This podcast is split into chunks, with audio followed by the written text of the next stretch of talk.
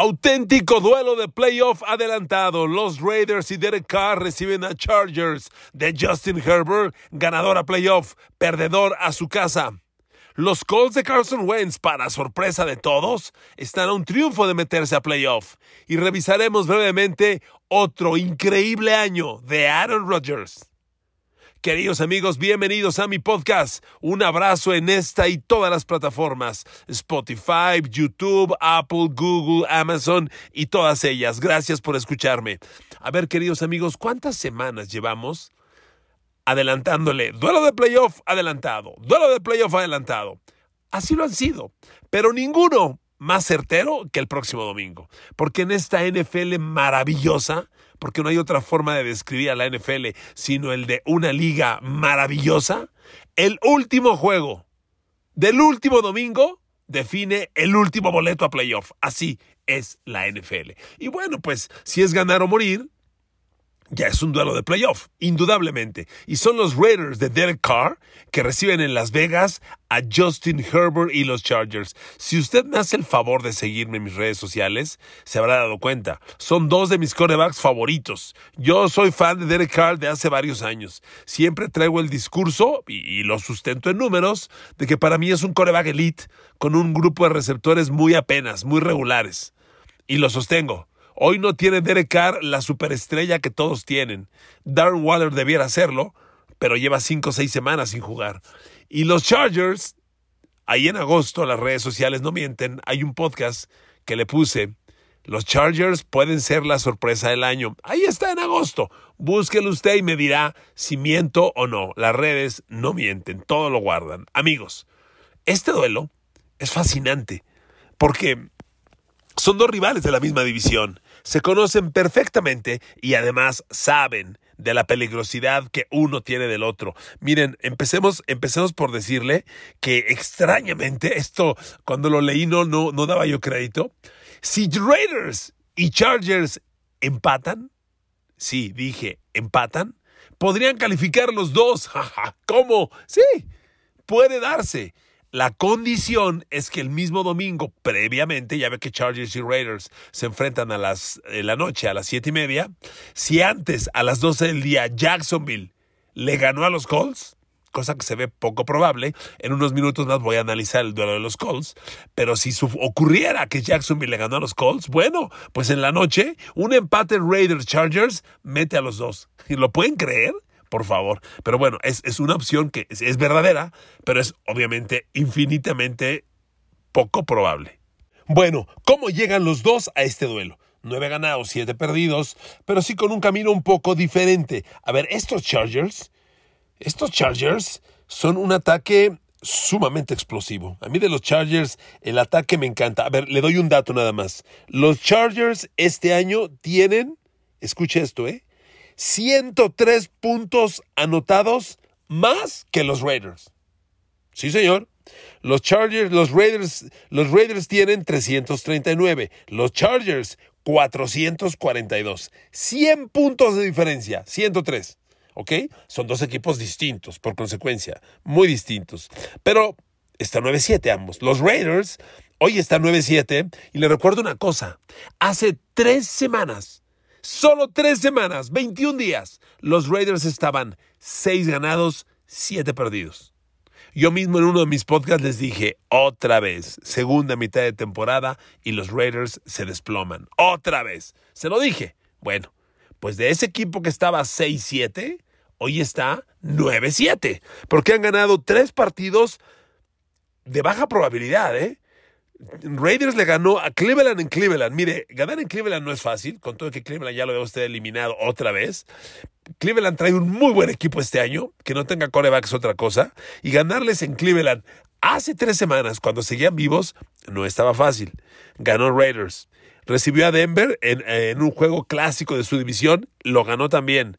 Y luego fue a Indianapolis la semana pasada a ganar un partido verdaderamente de locura el pase de Derek Carr a Hunter Renfro. Me acordé de Hunter Renfro atrapando pase de Deshaun Watson en la final colegial con Clemson para ganar el campeonato nacional. Así lo hizo Hunter Renfro. Fíjese nada más. Los Raiders tienen esta racha de tres victorias que los ha revivido. Por cierto, me, llegó varias veces y un, un, posteo que me encanta de, de, Instagram, que está, que está la foto de Derek Carr sonriendo y dice, hola haters. Todavía no. Pues sí, porque tanta gente odia a Derek Carr, tanta gente dice que se debe ir de Raiders y los mantiene vivos. Pero bueno, les decía, ha ganado tres partidos en fila. Tres partidos en fila, los que he mencionado. Pero ¿sabe qué? Los tres por una suma total de nueve puntos de diferencia. Sí, señor, a Cleveland por dos, a Denver por cuatro, fue el que más dominó, y el de, el de Colts, que fue una maravilla, 23-20. Tres partidos por nueve puntos de diferencia. ¿Por qué menciono esto? Amigos, hay que saber ganar los juegos apretados. Hay equipos que pelean como nunca y pierden como siempre. Hay que aprender a ganar los juegos apretados. Es como en el tenis. Te dicen en el tenis, cuando juegas tenis, los juegos que se van 40 iguales, hay que ganarlos. Son los que valen más.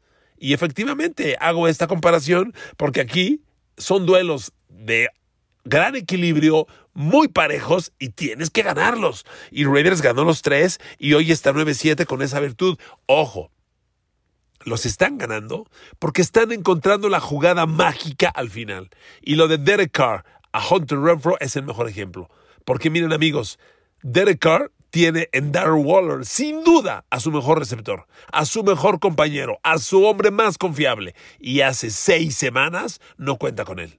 Todo indica que el domingo reaparece Darren Waller. Lo van a tener los Raiders en el campo de juego y va a ser bien interesante. Pero amigos, que Raiders traiga esta, esta racha de tres victorias, pero no solo la racha, sino la forma en que los ha ganado y a quiénes les ha ganado, porque de estos tres triunfos, dos son de visitante. Ganar en Cleveland y ganar en el domo de Colts son cosas aparte. A ver, en ese mismo domo de los Colts, a los Pats les patearon el trasero hace dos semanas en el mismo que ganó Raiders y Derek Carr, ¿de acuerdo? Entonces sí tiene un valor importante ganar ese juego, indudablemente.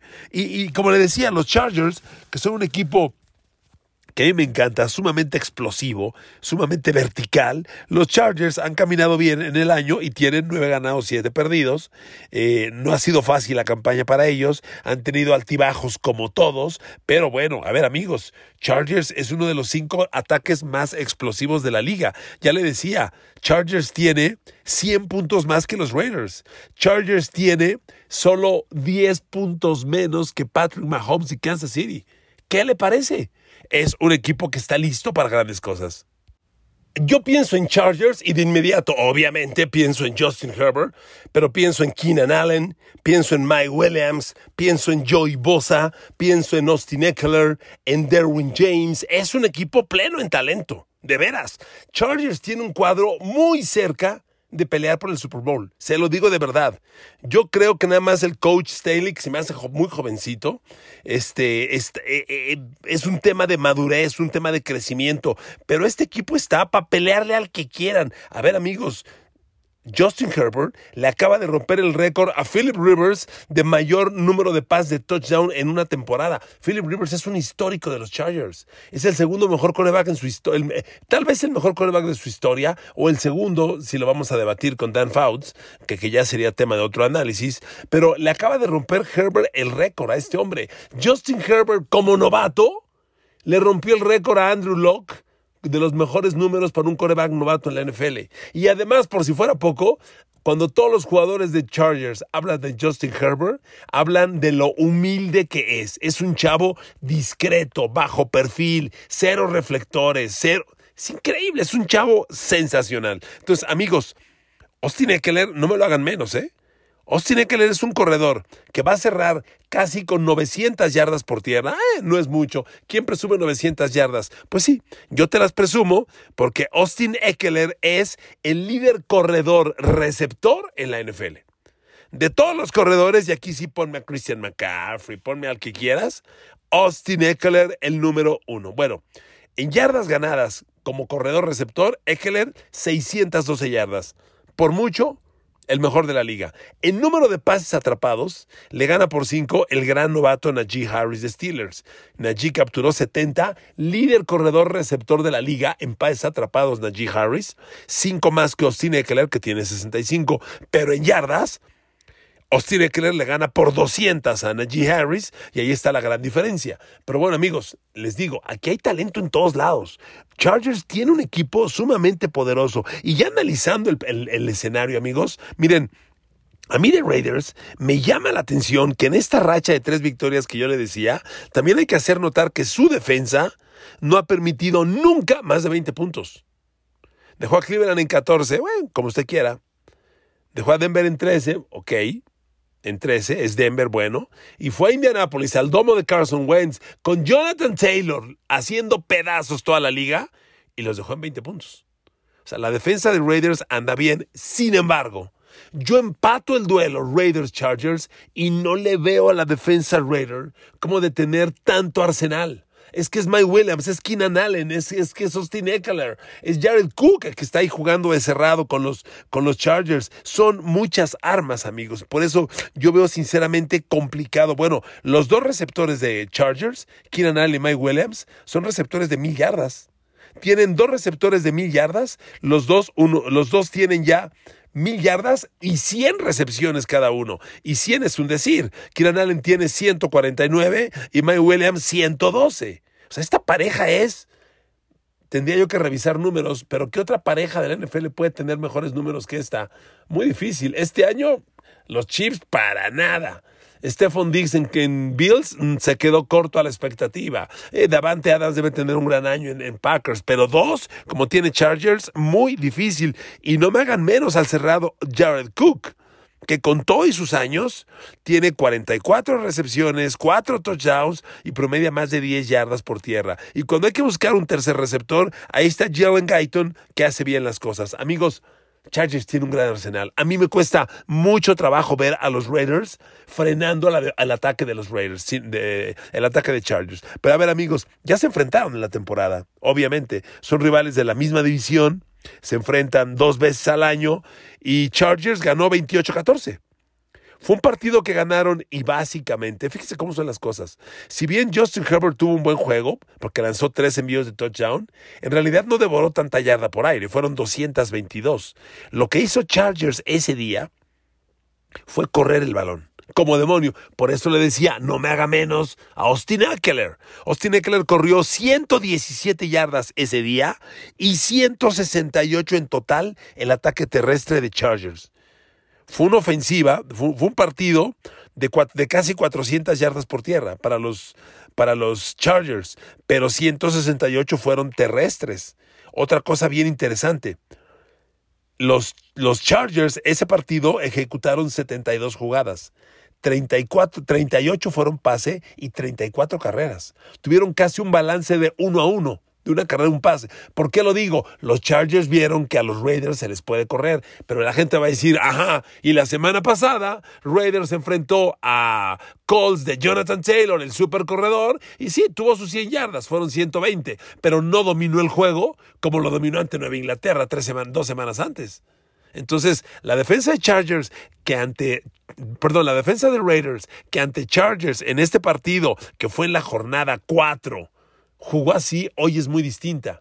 Aquí hago una pausa. Por eso a mí no me gusta, amigo, los números promedio de todo el año. Un equipo no es el promedio de todo el año. Hoy Chargers y Raiders, y mire, aquí está este número contundente que lo ejemplifica, no tiene nada que ver con lo que eran en septiembre. Nada. Ni para bien ni para mal.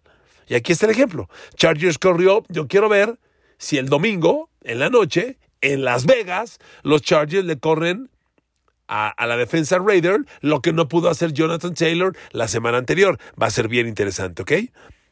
Y otra clave de la victoria de Chargers en aquel partido fue la presión de la defensiva. Capturaron a Derek Carr cuatro veces atrás de la línea. Y aquí me voy con los Chargers y su defensa. A ver, Joey Bosa tiene otra muy buena temporada. Creo que está jugando hoy mejor su hermano Nick Bosa en los 49ers, pero no quiere decir que Joey esté jugando mal, ¿eh? Tiene nueve y media capturas de coreback y en aquel partido contra Raiders se aventó un partidazo.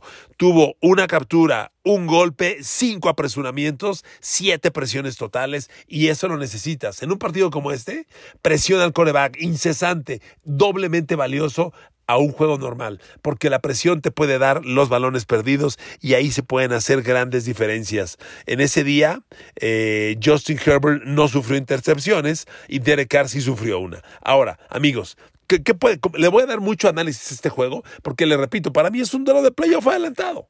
Yo ya estoy hablando de playoffs con este partido. La semana que entra que arranque los playoffs, uff, usted y yo nos vamos a echar unos platillos de primera. Ya verá. Vámonos con calma. A ver, ¿qué creo que va a pasar? Le repito, yo siento que Raiders no tiene defensa para tantas armas al ataque de Chargers. Tantas. La primera es Herbert, Mike Williams, Keenan Allen, Cook, Eckler. No lo creo. Ahora, ¿Qué puede hacer la defensa de Raiders? Necesitan un gran día de Max Crosby y de, de Yannick Ngauke. Yo les hablé todo el año de la gran temporada que llevaba Max Crosby. Bueno, pues al final de la temporada, amigos, al final de temporada, resulta que Yannick Ngauke terminó con mejores números que Max Crosby. Sí, señor. Yannick Ngauke de los, de los Chargers perdón, perdóneme, de los Raiders, tuvo una temporada de 10 capturas de coreback. 10. Eh, Max Crosby, si la memoria no me anda fallando, se quedó en seis y media. Pero miren, aquí, aquí hago una pausa para lo que ya les he platicado. No pensemos que la presión al coreback son estrictamente las capturas. No es solo eso. Ya se lo mencionaba yo con Joey Bosa. Golpes, capturas, apresuramientos y eso da las presiones totales. Si bien Max Crosby no tuvo un año tan, tan exquisito como, como, como esperábamos, eh, en, la, suma total de presiones tuvo muy buenos números. Pero bueno, Yannick Ngauke tuvo 10. Necesitan Ngauke y Max Crosby presionar a Justin Herbert. No lo puedes dejar en paz. Porque miren, el perímetro de Raiders, los corners uno a uno, híjole, la van a sufrir y la gran ayuda está en la línea frontal. A ver, que quede bien claro. Para que Raiders gane, mi primer condición es que Max Crosby y Yannick Ngauke tengan un día no bueno, espectacular. Necesitan los dos tener captura y necesitan los dos tener capturas múltiples, es decir, dos o más, y necesitan los dos estarle pegando a Justin Herbert. Pégale, llégale, atácalo. Es la única forma, queridos amigos. De lo contrario, no puedes contra un coreback que tiene tantísimas, tantísimas virtudes. Ahora, Raiders al ataque. Miren, si regresa Darren Waller, tremenda noticia, aunque no va a estar al 100%. El ritmo de juego siempre está ahí. Aquí lo sorprendente es que Derek Carr está ganando con Hunter Renfro. Es increíble. Hunter Renfro fue el héroe del partido pasado. Y, claro, el juego terrestre de Josh Jacobs ha sido muy sólido, pero lo de Hunter Renfro, a ver amigos, terminó como el líder receptor de los Raiders o va a terminar como el líder receptor. Claro, ante la ausencia de Darren Waller, correcto. Pero amigos, fíjense nada más. Derek Carr le ha lanzado 123 pases a Hunter Renfro y ha capturado 99. Dios mío, 99 de 103. Es el segundo mejor porcentaje de pases completos de coreback a un receptor en su equipo. El segundo mejor de la liga. Otro dato. Hunter Renfro tiene 31 recepciones de tercer down. Solo Justin Jefferson de Minnesota tiene más recepciones de tercer down. Y creo que no hay, no hay que detenernos mucho, usted y yo, para decirle la importancia que es un tercer down. Esto te deja mover las cadenas. Y si mueves las cadenas, estás vivo.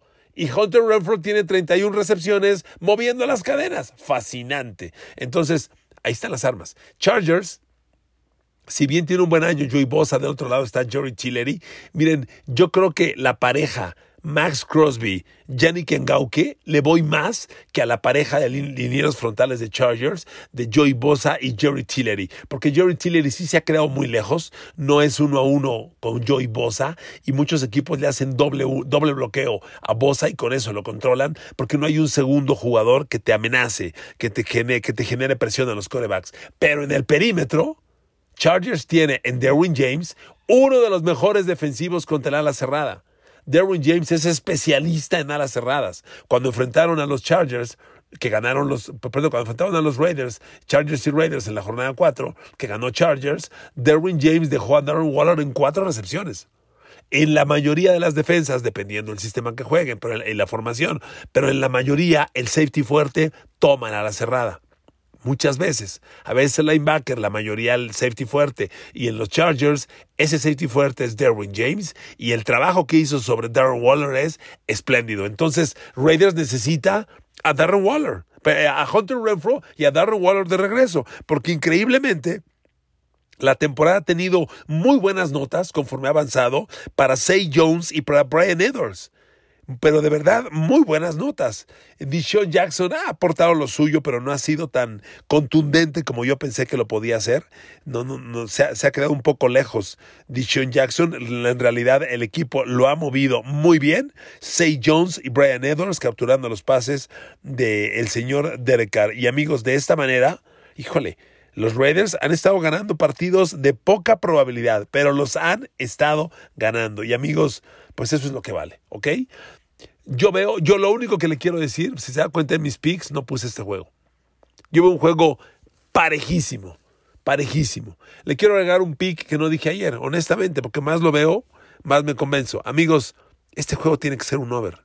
Este juego tiene que ser un over. A ver, amigos, van a salir a morirse a morirse dos ataques que tienen todas las armas para explotar, para explotar profundamente, para explotar como pocos equipos pueden hacerlo. Y yo me, me imagino, me estoy imaginando un partido, honestamente, de treinta y tantos, treinta y tantos. Sinceramente. Así me lo imagino yo. Ah, eh, estoy, estoy dando una checadita a mis picks coderes solo por, para, no, para no pasar en alto el dato. 49 puntos el over-under. Híjole. Yo lo veo over, sí o sí, pero bueno, hoy no es día de picks, ahí se lo dejo, ¿ok? Entonces, amigos, bienvenido a los playoffs, bienvenido a este duelazo Raiders Chargers y creo que aquí están dos de las joyas de la NFL para lanzar el balón, Derek Carr y Justin Herbert, ¿ok?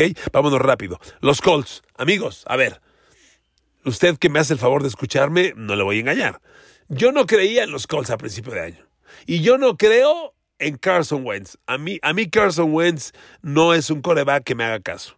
Y cuando la temporada empezó para los Colts, cero ganados, tres perdidos, un ganado, cuatro perdidos, yo dije, ya ves, te lo dije.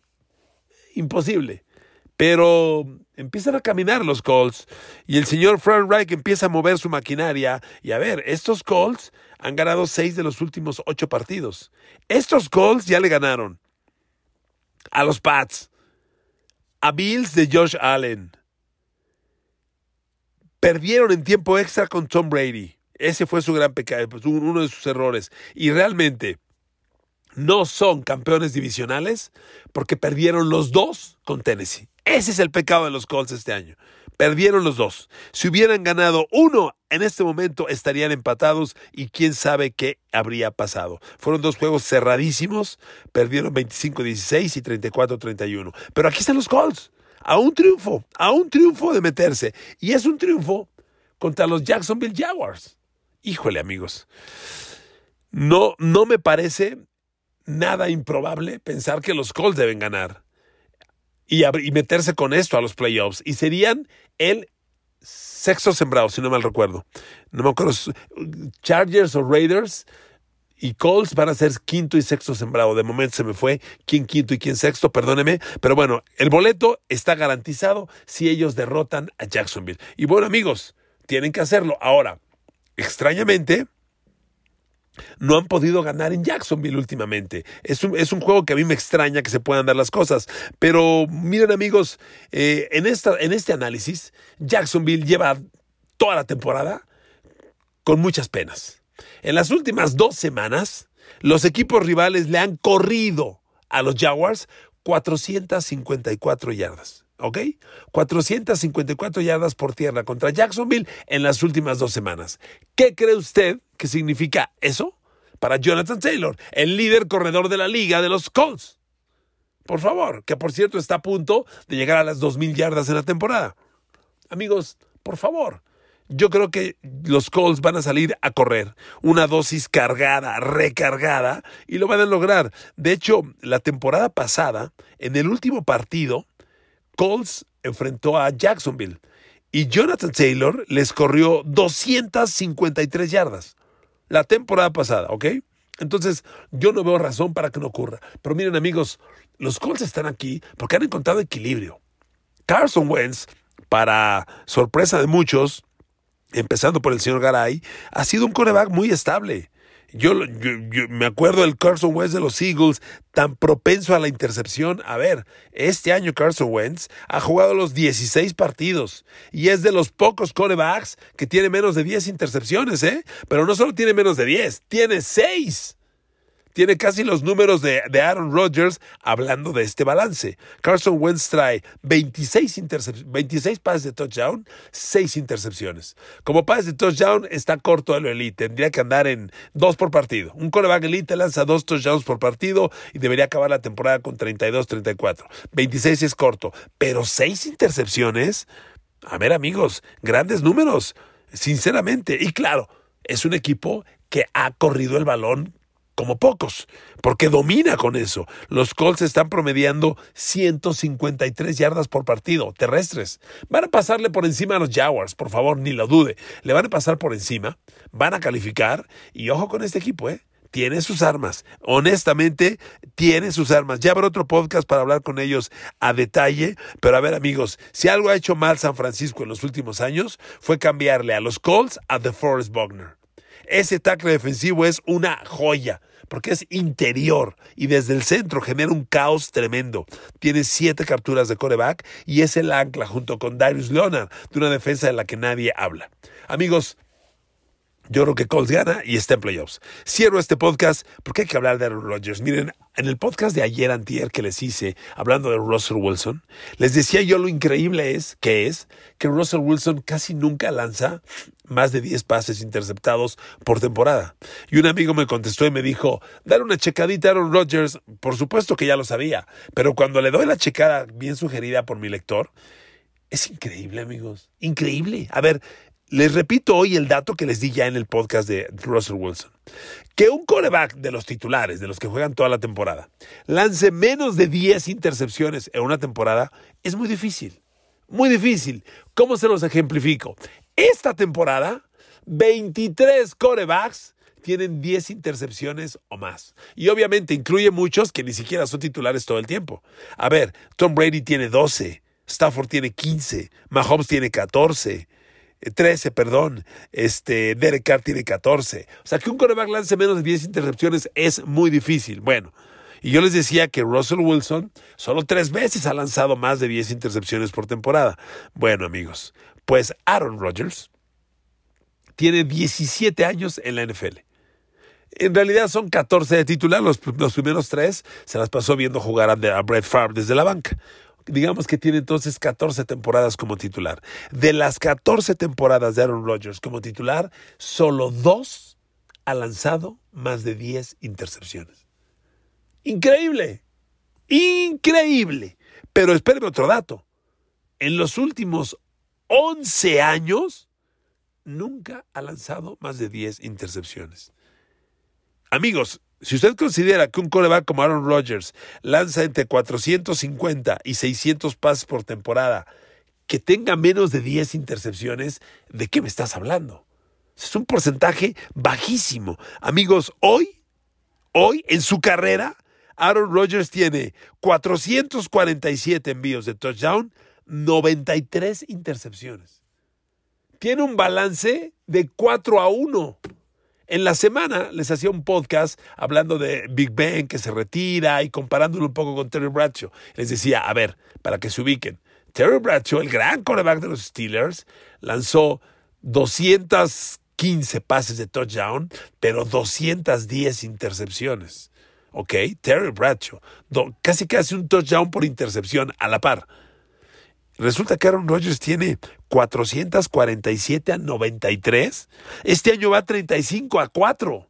35 envíos de touchdown, 4 intercepciones. El año pasado acabó 48 a 5. El anterior 26 a 4, 25 a 2, 16 a 6 porque se lastimó, 47, 31 a 8. Nunca lanza más de 10 intercepciones. Amigos, y la gente dirá, bueno, ¿y eso qué? A ver, amigos, vamos a entrar a playoffs.